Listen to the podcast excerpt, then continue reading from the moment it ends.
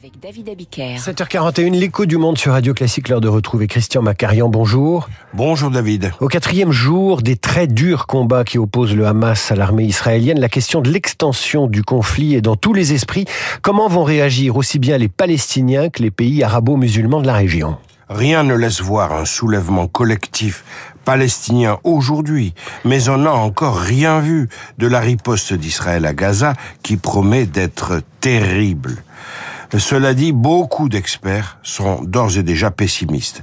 Elie Barnavi, éminemment euh, euh, compétent, un, un, véritable intellectuel israélien, assez euh, capé, euh, très euh, au courant euh, de ce qui se passe dans son pays et dans le reste du monde, je rappelle qu'il a été ambassadeur d'Israël en France, rappelle que l'opération du Hamas s'intitule Déluge d'Al-Aqsa, ce qui signifie que l'opération a pour but d'enflammer tous les Palestiniens sous la bannière de l'islam. La prochaine intifada est une question de temps conclut Barnavi.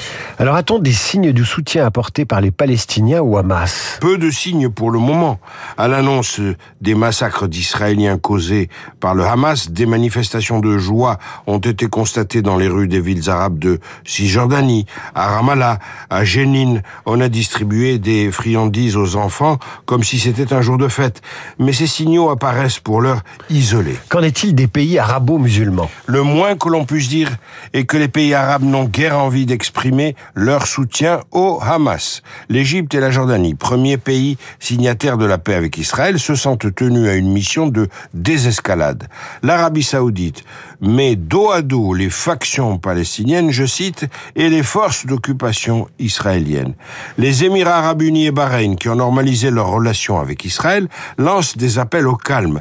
La Turquie se propose de jouer subitement les médiateurs, sachant qu'Erdogan a été un des principaux bouts de feu qui a soutenu le Hamas depuis des années. Finalement, seul l'Iran a clairement choisi son camp à travers la voix du chef des gardiens de la Révolution.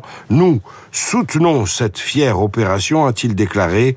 Nous soutenons cette fière opération déluge d'Al-Aqsa. Alors le plus grand risque est peut-être ailleurs.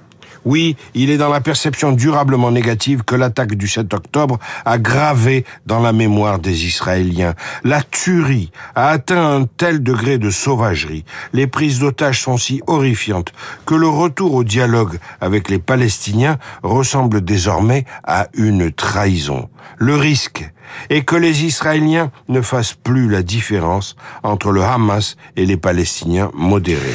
Et ça tuerait évidemment la solution à deux États. Évidemment. Et c'est sans doute ce que veut le Hamas. Lorsque l'on entend les, lorsque l'on entend les diplomates dire qu'il faut une solution politique, que la guerre ne résoudra rien, oui, ils ont sans doute raison, mais ils oublient une donnée essentielle.